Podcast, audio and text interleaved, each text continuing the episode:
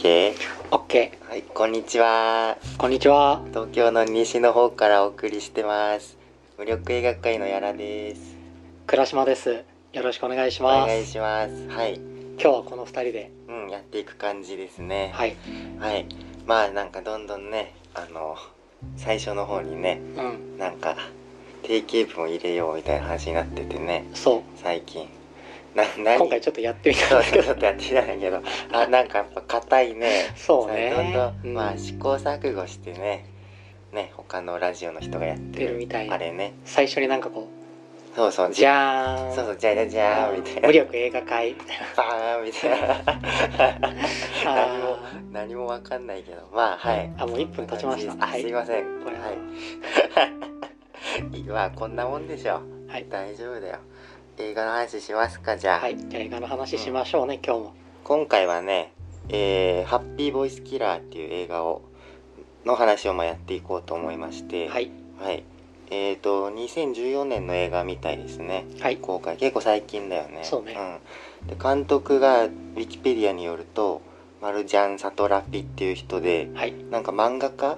あイラストレーターみたいです、本業は。そうですねねあの漫画家の人で、うん。まあ、この「ハッピーボイスキラー」やろうって言ったの？まあ俺なんですけど、うん。あのなんで俺がこの「ハッピーボイスキラー」見たかっていうとこのマルジャン・サトラピさんの、はいえー漫画が好きだったからあ、そうなんだ。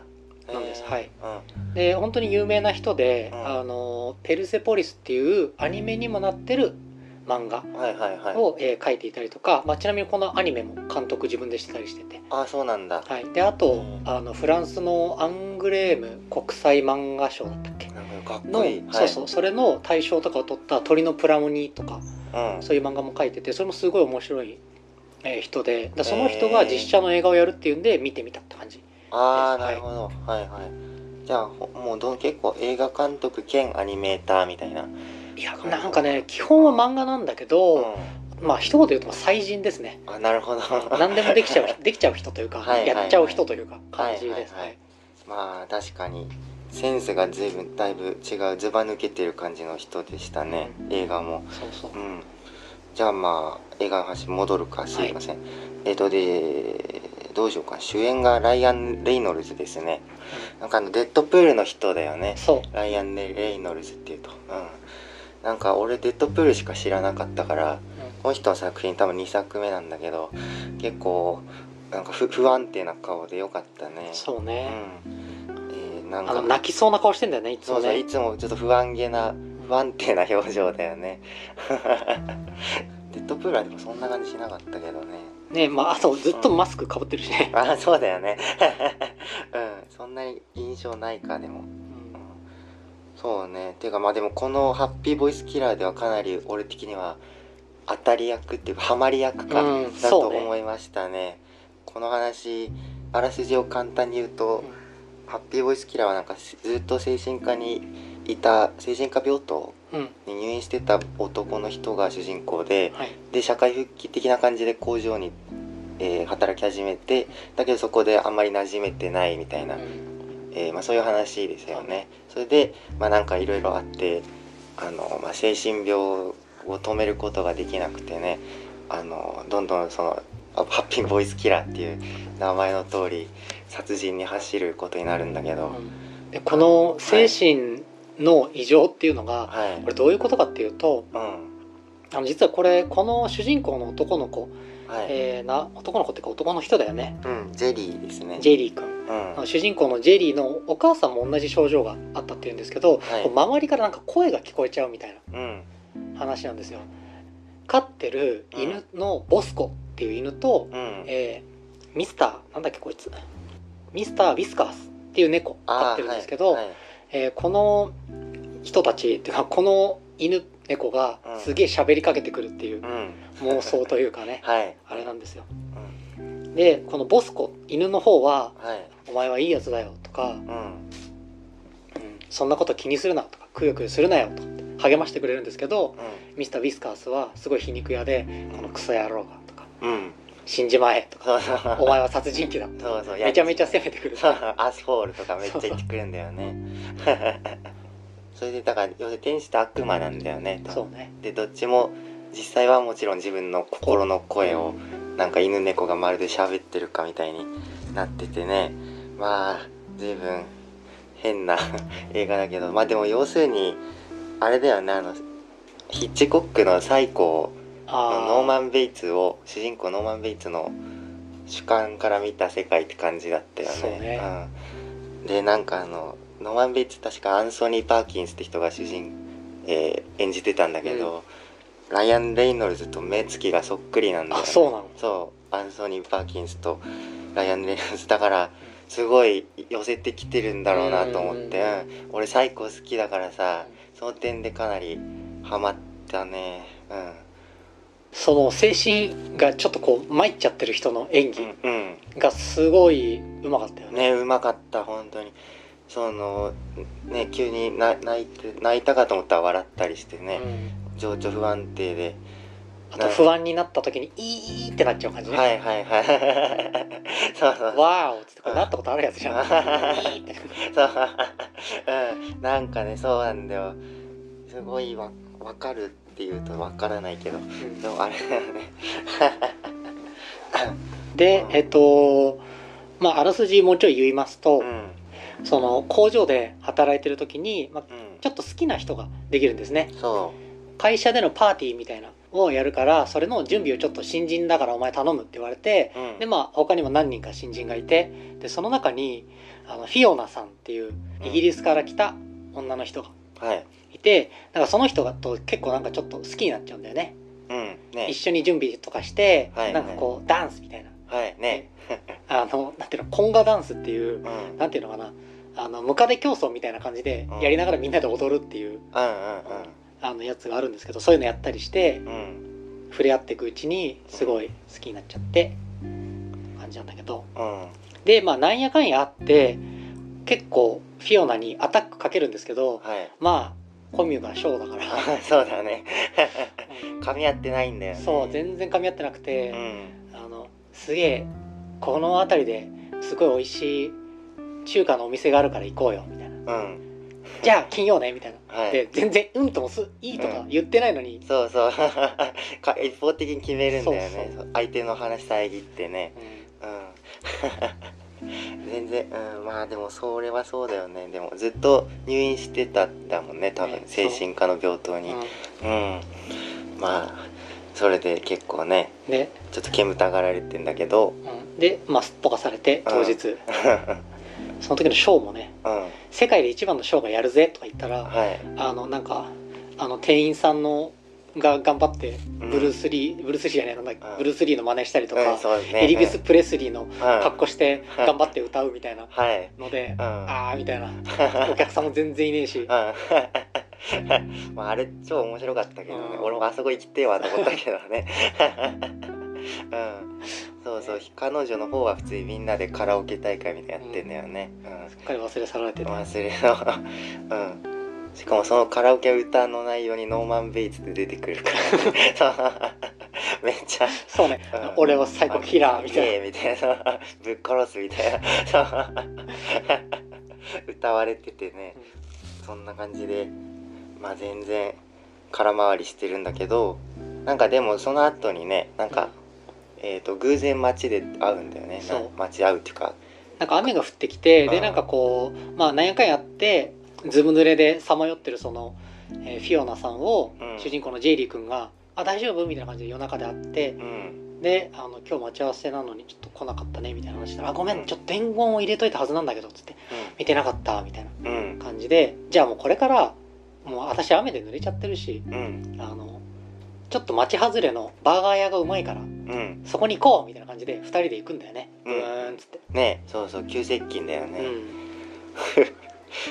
まあでもねね。その後にねね。なんかこうねその後から本編の始まりですかねね。こっからが。そうそう車でブーンしてたらね急にまあ鹿がドカッつってそう突っ込んできましてね。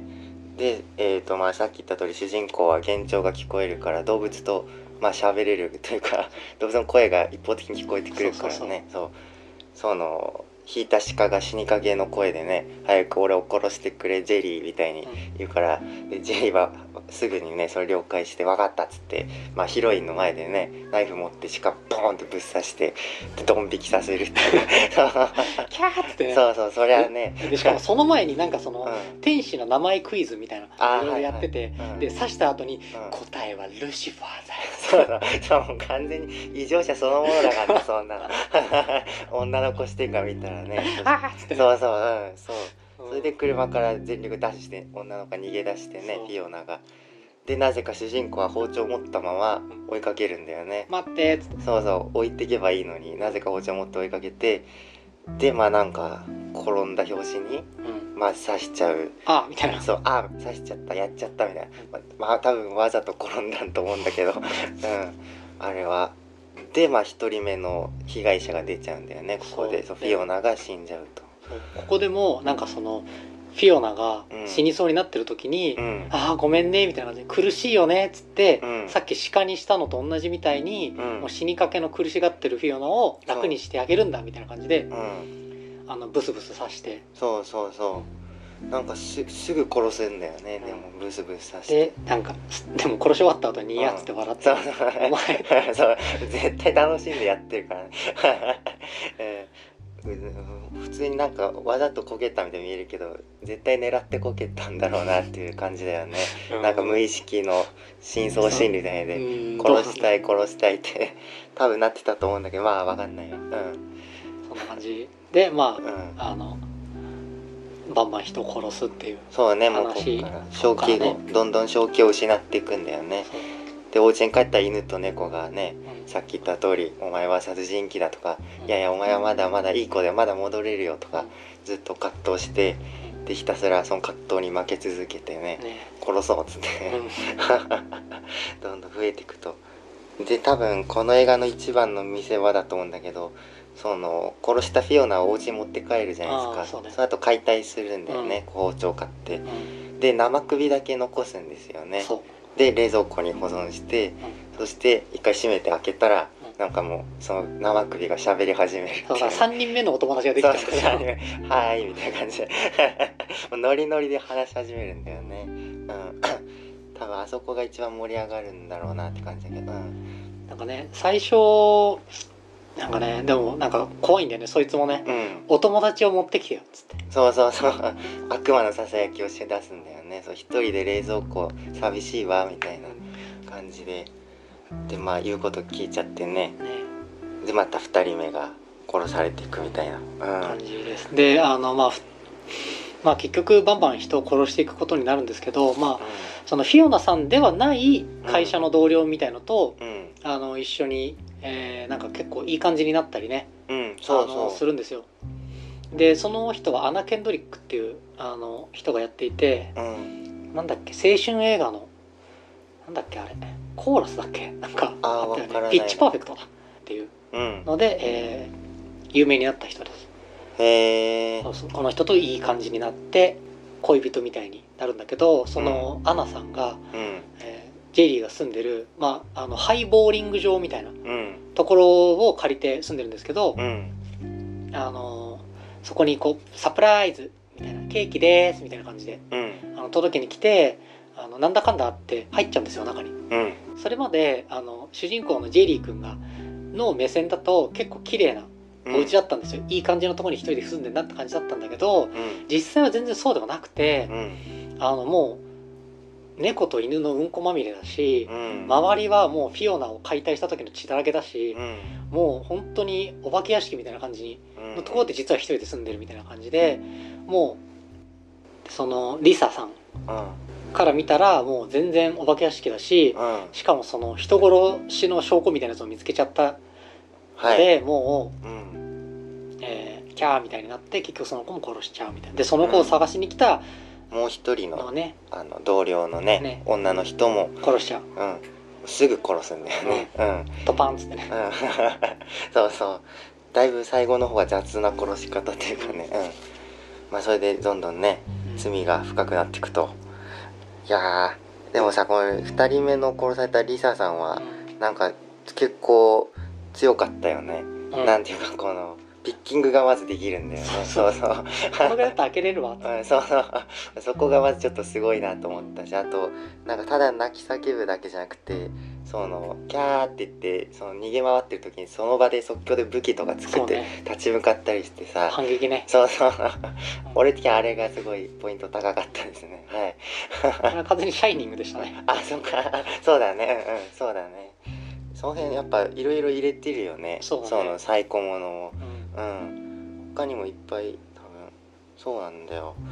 この映画最高映画を結構全部凝縮した感じで、そうファイトクラブものあの主人公と同上司がうん。話すシーンがあるんですけど、うん。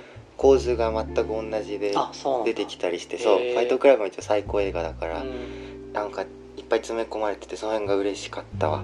超脱線したわ。ごめん。でまあ あのそんな感じでねボコボコうん。人を殺していってうん。でも結局お縄になるんですよ。うん。いろいろあって。うん。でお縄になるというかその警察にバレてうん。で包囲しろみたいな感じになってこうなったら逃げ出すしかないっつってうん。逃げようとするんだけど逃げようとしてる最中にはい。ガス管みたいなやつを踏み抜いちゃってうん。でそれでもうあの住んでたボーリング場が大爆発みたいな感じでもうこのままだともうすぐや逃げないと焼け死ぬみたいなうん。感じになるんですけどそこで頭の中に声が聞こえてくるんです。うん。お前はもうこれ以上生きていると人を、あのまた殺してしまうからこのままここにいて死になさいと。っうん。ていう声といやまだあのい生きれる。うん。今すぐ逃げないと。あの火だるまになって死ぬぞ逃げろ。っていう声、2つ聞こえてきてで結局このジェリー君は自分の頭の中の声に従って、えー死ぬことを選うん。まあ自殺ですね。そうね。うん。ぶというラストです。そうね。うん。でその後にねね。えー。あのここからが本当の一番の見どころです、あそうですね。ななんていうのかなあれどこ？天国？天国というか、うん、うん。でエンディングうん。なんですけどでもうあでこのまま死ぬのかなと思ったところで、うん。パッとパッと真っ白な場所に切り替わってうん。あの、えーボスコ君っていう犬と、うん。あのミスター・ウィスカースの猫が2人で真っ白なところで会話しててうん「いやー」っつって。それにしてもジェリーはなんだかもったいなかったなみたいな。うん。俺もお前のことが好きだったよ。つってうん。で俺もお前のことが好きだったっつって。あんなに悪口言ったけど好きだったよ。でも今から別々の道を行こうぜ。うん。じゃあなっつって。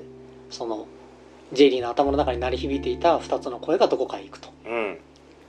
でそこに ジェリーがなんかはい。なんかスーツ姿で立ってて、カラフルなスーツでね立っててね。はい。で死んでたみんなもいて「ああ」みたいな「みんな」みたいな。うん。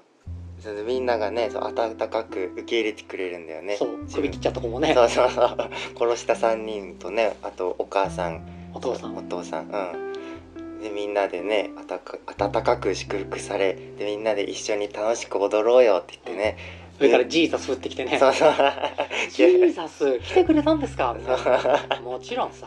うん。はい。でねもうミュージカルですよ、うん、なんか、うん、まあ切なかったけどね。これ笑っていいのかなみたいになったけど。どういう気持ちにななったらいいのかみたそいうなう。ん。そうなんだよ。き結構普通に悲しかったからね見てて、これコメディまあコメディかってなったけど、ううんんまあはい。まあそんな感じでねね。結構インパクトのある終わり方するんだよね。で一番最後はもう、うん。あのジーザスがあの操縦するフォークリフトのうん。ところに乗って、あの、はジェリーがどんどん上へ運ばれていくうん。商店みたいな。そうだね。はい。で終わりって。終わり。うん。まあすごくでも個性的な映画だよね。やっぱ俺あの最後が超好きなんだよね、はいはい。うん、どうどうですか？なんかねうん。やっぱりなんかこう最後す救うどうしようもない人が救われる映画というかすげえ頑張っジェリー君は結構自分で頑張ってたと思うんですよ。でなんかサイコキラーなんですけど実はうん。これになったのもちょっと理由があってうん。お母さんもあのそういう声とかが聞こえててうん。結構もうあのかなり辛い人生を送ってきたので自殺しようとするんですよ実は、うん。あのジェリー君が子供の頃に。ジェリー君の目の前で。うん。であの死のうとするんですけど死にきれなくてうん。あのでももうこのままだと、えー精神病院とかに連れ戻される。それは嫌だから、ジェリー私にとどめを刺して苦しいの、って言われちゃっててもうジェリー君はあのお母さんを実は自分の手で殺していたと。うんでそれでもう完全に精神が崩壊してしまって、うん。あの最近まで、えー精神病院とかにいたといううん。設定なんですね。だからなんかなんだろうね。うん。それはとそういったような人を救うにはどうすればいいのかみたいな、はいはいはい話になってて。うんそうだよね、うん、でもまあでも選んだ道は結局自殺なんだよね。ね。うんジェそうジェリーがどうすれば救われたかを結構考えたんだけどなんか映画で出てきた選択肢がありのままで生きると殺人鬼になっちゃうじゃん。うん。で抗ったら、まあ、今言ったと自殺になって、で薬を飲んでその衝動うん。精神病を抑えるとどうしようもない孤独とかうん。なんか絶望感とかにとらわれるっていうなんかこの3択しかないんですよね、うん。他殺自殺薬で絶望みたいな、うん。どうにもならんなと思って。途中一回その薬とかをあの頑張って飲むんですけどうん。薬を飲むとそれまで結構小綺麗にしてた家の中も、まあ、さっき言ったみたいに廃墟あになっちゃうしボスことミスター・ウィスカースも話しかけてくれなくなっちゃって。そうだね。言うの忘そうれてた。で現実を直視しなきゃいけなくなるんです。で、うん。冷蔵庫の中にはうん。フィオナの首が入ってるし、うん。でもう腐ら腐敗臭もすごい首が入ってて、うん。もうダメだっつってもう薬を慌てて全部、うん。あの排水口に流してそうもう絶対飲まないぞってでも。言って飲んでたやつも吐き戻してね。うん。うんで起きるとみんな話しかけてくれるし幻想の世界にね戻れる。うん。そうなんだよ。うん。あの薬を飲むと悪くなるっていうのがでもそうそう。よかったよ。まあ逆普通は逆だからね、なそうかな。うん普通うんそうなんだよ。ああだからそのあの現実があまりに辛い時にうん。その救いを与えてあげることっていうのはどうやったらできるのかみたいな。そうだね。うん救いが。まあでもジェリー自身もなんかやっぱなんだっけあのさっき言った通り苦しんでる動物とか人を見るとすぐ楽にしてあげるからねって言ってすぐぶぶち殺すじゃないですか。だからやっぱ死を救済として見てるんだよねやっぱ。そうん。それかもそうじゃないとやっていけないというか、はい。そのジェリー君のあうん。のこの苦悩としてうん。やっぱそのお母さんを殺しちゃったんだっていうことがうん。すごいトラウマになってるんですよ。うん。だからもうそのお母さんを殺したっていうことがいいことだってことにしないともう持たないんですよね、はい。ジェリー君の精神が、はいだから、うん。その苦しんでる人を殺すっていうのはすっごくいいことなんだっていうふうにもうなんていうの？思いはい。込むしか道がなくなっちゃってるんですよ。はい、はいなるほど。そうだね。でもうん。うん。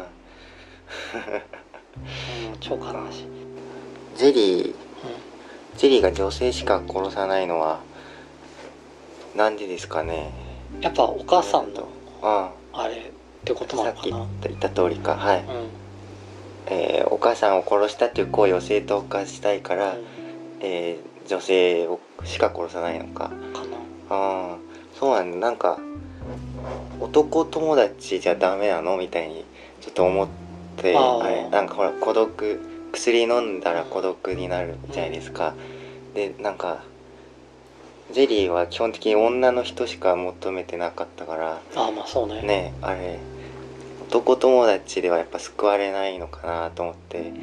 しうん結構 どうなのかな。うんまあまあ男まあてかお母さんが欲しいというかね、うんはい。でお母さんを欲し安心したいからお母さんが欲しいんだけど、お母さんになったお母さんとかその親しい女性になった瞬間に殺しちゃうっていう、はい、はいいやーしんどいっすね。うんで、はいはい。もうん。うじゃあどうなるのかじゃあどうしたらいいんだってなったらもううん。死んでそうね天国でね天国で再会するしかないっていう。う、んで最後もうあの天国ではい。お母さんとか、はい。お父さんとか、まあ、お父さんにはクーズみたいな感じだけど 天国でも。ね。とかあと殺しちゃった女の人たちと再会してみんなでうん。うんダンスを踊るっていう。うん。でこれがすごい切ないのがうん。あの最後のあのダンスで踊るあのシンガーハッピーソングっていうはい。曲に合わせて、あの楽しい歌を歌おうみたいな、うん。ビートに乗ろうみたいなすっごい明るい歌詞の曲なんですけどうん。それがあの途中であのパーティーをやった時に、うん。あの踊った曲と一緒なんですよね。はいはいはい。でその時は多分一番 JD としても楽しかったんだなみたいな、はいその時の記憶なんだなっていうふうに思うと、みんなで踊って、はい。あの会社の中で、うん。まあ、まだ人殺しもしてない時期だったんで、うん。女の人ともちょっとそのフィオナとうん。仲良くなったりとかねはい。する過程でその時のことを頑張って思い出しながら死んだんだなと思うと、そうね。うん。ただただ切ないでござるな。うん。まあでもストーリーとしてはそんな感じだね。うん。なんかあとちょっと別の話になるんだけど、うん。これがあれ今そのだから音楽とかうん。色使いとかあとセットうん。とかがすごい作り込まれてる感じがしましたね。なんか特に俺は個人的な話だけど色ではピンクが一番好きなんですよピンク系の色、うんでこれがピンクめっちゃ出てくるんだよねそうね。そうそう序盤から。ずっとその主人公が働いてる工場とかもあの作業着がピンクっぽい色なんだよね、確か。そう。だからその辺が結構嬉しくてねだからハマったところがあるんだ色使いがねね。そうそうカラフルで。しかも結構その凝っててエンドロールで、うんあのなんだっけテキストクレジットうんうん。が下から上にどんどん流れていくじゃないですか、うんあれが流れて上の方に行くとうん。その白かった文字がどんどん赤っぽくうんうん。変色していくんだよね、だからそのエンドロールまで結構凝っててさ、なんか好感が持ってったよ。なんか全球にね全然関係ない話だけど。そその辺が良かったね。でもなんか全体的にこの、うん。やっぱマルジャン・サトラピさんのこう才能爆裂というかうん。あすごいなんかこうあのすごいエンジン積んでる人が軽くひねるとこのくらいの速度が出るのかみたいな、なるほど。はい。はいそうだね。うん。なんかそうやったらテンポもいいしね。軽やかだよねなんかね。そうそう。あのさそう。あの俺が一番好きなシーンなんだけど、うん。最初の方で主人公が、まあ、工場で働いてそのバスタブを作ってるわけじゃないですか。そう。あのシーンがなんかすごく効果音とかが聞いてて気持ちいいし、うん。ポップでなんか見やすくてさなんか現実でバスタブの工場あバスタブ作る過程とか見てもクソ地味じゃないですか多分だけどめちゃくちゃ何も面白くないと思うんだけど、それをあんなになんかワクワクする感じでなんか撮れるっていうのはやっぱ才能あるんだねと思ったわ気持ちよかったですよね。音ハメがすごかったよね。そうそう。そうなんて言うんだっけあれ。なんかそうそうそう。最初のところ効果音とかが、うん。そのあの最初に流れてるオープニング曲に合わせてうん。こうなんかね。そうそうなんかテープをピーってやったビーりってやったりとかね。伝票貼ったりとか。そうそうそう。そうやって作られていやーそうなんだよ。その辺が個人的には一番好きだね。うん。あとはあれだ。主人公が,、がジェリーがなんでボーリング場の廃墟に住んでるのか。謎だね。ね考え特に。まあでもなんかあのビックリボースキーの映画見た時ちょっと調べたんだけど、うん。なんかアメリカではうんボーリングは結構変わり者の人がやってるスポーツみたいなイメージがあるらしいんですよ。あそうなんだ。日本と違って。そうらしいか。だからなんかそれで選選ばれたのかなとかあ思いましたね。ちょうんそうなのかな。そうなんだ。俺それ全然知らなかった。なんかラウンドワンみたいな感じじゃないんだ。ねそう俺も全然ちょっとよよくわかんないんだけど。ね日本だとみんな当たり前のようにやってるのにね。ね。そうだからビックリボースキーっていう映画もボーリング場にでいる男、えー人たちみんな基本的に変な人だったじゃないですか。そうね。あそうそう。ねそうそうだだ からうん。なんかそういうところからイメージして持ってきたのかなとか思ったね。うん。まあそんな感じかな。感じか。はい。あでもううん。んなんかこううん。うまく言えないですな、うん、そうなんていうかでもひたすらどうしようもない映画だった。どどうしようもないっていうかどうにもならないならないんだよね。そうせ選択肢が全部バッドエンドっていうね、うん。主人公。そこが結構まあなんかきあきつかったね。うん。そそれをでもシリアスにしすぎずにねうん。まあやっぱあのこの映画キャッチコピーキュートでポップで首ちょんぱって書いてあったんだけどそう。まさにねまさにその通りで。うん。そうそう。あんまり深刻な話なんだけどそこまで、まあ、落ち込まないように作られてるっていうか、ね、小道具とかもいちいち本当にキュートで可愛いんだよねデザインが。その辺でなんとか なんとかやってるけどね他の監督が撮ったらねもうね絶望映画ですよね。うん。うん。う人一人解体してタッパーにきっちり詰めたりしてますからね。そう。うん、しかも並べてねそうそう。ちょっと一仕事したなみたいな顔してんだよね。いやでもあの最後に、うんえーなんかいつも、はい。あの相談してた精神科医の人をあの誘拐するみたいなシーンもあってあはいはい。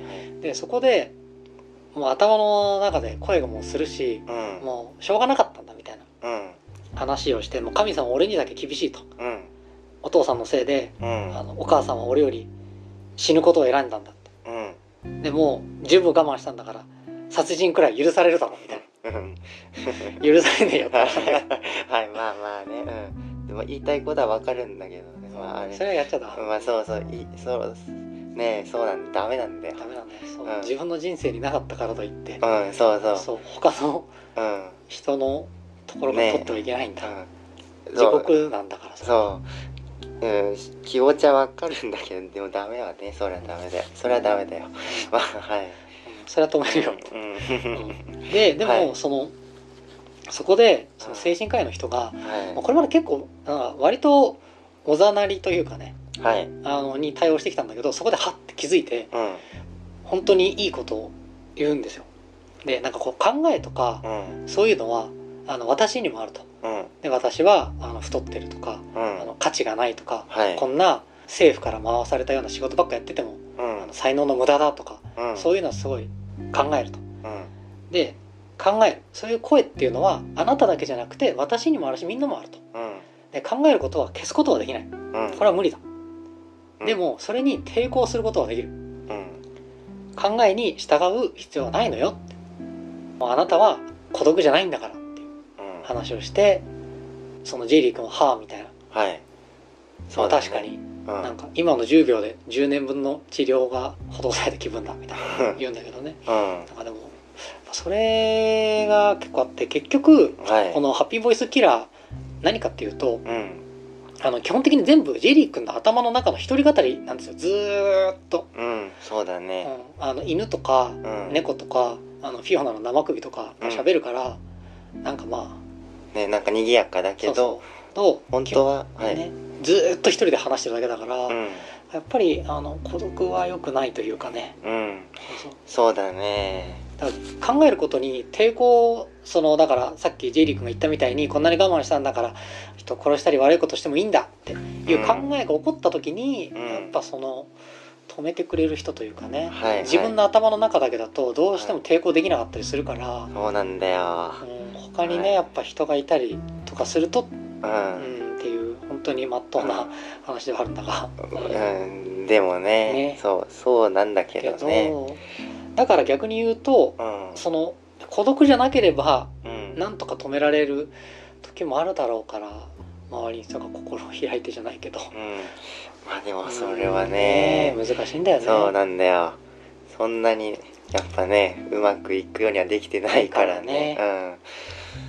うん。いやーという感じで割とまあ最終的には落ち込んだわ。でもやっぱりあの、うん、どうにもならん時はどうにもならんっていう映画だからね。最後まあ救われたからよかったけどね。最後みんなと一緒にね、はいはい。踊踊れてね、はい。うまく踊れてみんなと歩調があったっていう話ですからね。はい。初めてね。初めてね。それもすごくなんかこうすれ違いとかうん。全然自分の頭の中にずっと声がしててうん。あの他の人と歩調が合わないし会話も合わないしうん。なんかいい感じになってるように見えても実は全然別のことを考えてたりとかうん。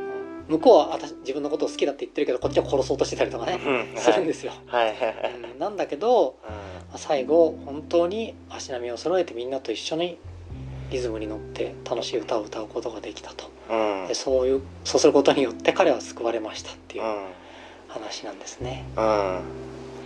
こんなもんだね、うん。まあ最後あのー見て楽しい映画なので。あそうそううん。それは間違いないので。うん。もうなんかもう気も気持ちいいですよね見てて別に。あのそう。あのエンディング超好きなんだよなやっぱな、はいはい。踊り踊ってね。うん。オッケーみたいな。ハッピーみたいな、めちゃくちゃ監督の悪意を感じるけどな「オーレー!」みたいな、そうお父さん出すとことかもなんかあいついるとは思ったけど。あれ最後にねまあいるのかわかんないな。そうだよね、最後みんな優しい声かけてくれるんだけど、うん。お父さんだけねクソ野郎みたいなそうそう。クズみたいな。すごい言うんだよね。まあギャギャグなんだろうけど。でも 最後のあの世界にまであいつが来なくてもいいのになと思ったけど。まあいいか別に。はい。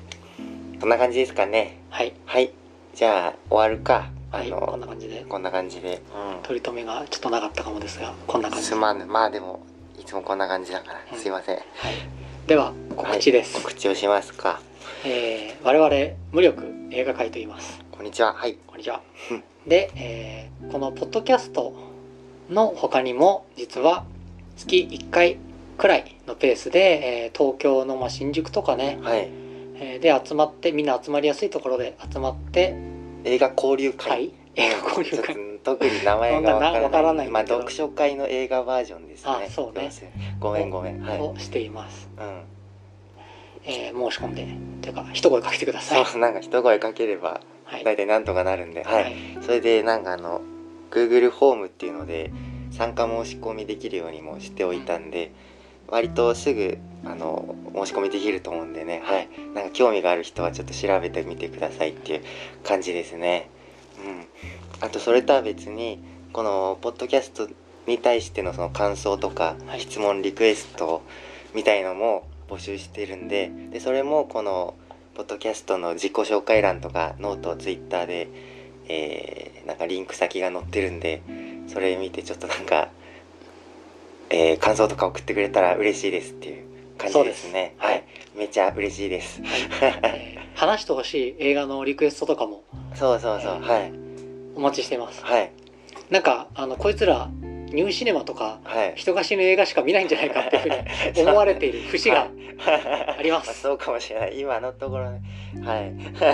でもね。まあ基本的に何でも見るんだよね。そう雑食なので、まあ、うん。コメディも見るし、そうそ甘い青春映画とかううんうん。も見る、そうあとディズニーもねね大好きだかめちらねゃめちゃ見てるしはい。うん。で大体何でも見れあ見見るのでね。アニメとかもね、うん。そうそう。そうそうアニメもねやってみたいよね。うん詳しくないんだよねねでもね俺らがね、う。ん、残念ながら。ゆゆうやさんはかなりあそう。見てたからそうそうガンダムとか。あそうあねと僕は全然ついていけないんだけど、うん。エヴァンゲリオンとかああそうね。なんかあるとねそういう話もやっていきたいね。そうね。ごめん脱線したね。エヴァも新い、しいのがやるからね、あそうなんだ。うんもう相当エヴァのこと知らないんで。あじゃあエヴァ界をやってもいいかもしれはないですね、い。そうそうそう。こうなそうなんだよ。エヴァンゲリオンを通らないというのはちょっと良くないよね多分、エヴァンゲリオンちょっとあの、うん。ハッピーボーイスキラーっぽい話だからね。あやシンジ君がねね。そうだよね。お母さんがねなんかね実験で死んじゃってうん死んだっていうかまあそのシンジ君が乗ってるロボットに取り込まれちゃってみたいな。う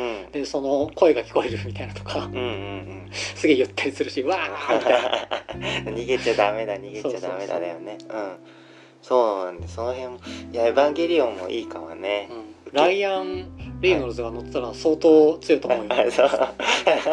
ニコニコしながら殺す。そう。人人類が終わるんじゃないそうだろうね、うん、冷蔵庫1万個ぐらいになっちゃうね。まだまだ空きがあるぞ 見てえけどな、うん。はい。まあまあそんな感じですね。はいどんな感じそなんんなだ感じなんだ。まあだからリクリクエストとかもお待ちしてますってことですよ、そうそう。僕たち、そうなんですよね、ちょっとね無職映画とか、まあうん。ドラッグ映画の話とか。そう自殺映画とかね刑務所映画とか、ばっか話してるから、うん。そういうまあそういうのが一番大好きなんだけどうん。まあでもそれは別としてね映画のライトサイドもね。そうそうそう。いろんなものが見たいからあのなんかどんどんおすすめの映画とかあったら教えてほしいし本当に一言でも嬉しいっすわ。はい。おっす。そんな感じです、はい、はい。まあじゃあはい、はい。終わりますか、うん。ほいでは。えー今日はやらと。倉島でした。ありがとうございました。ありがとうございました。じゃあねじゃあねー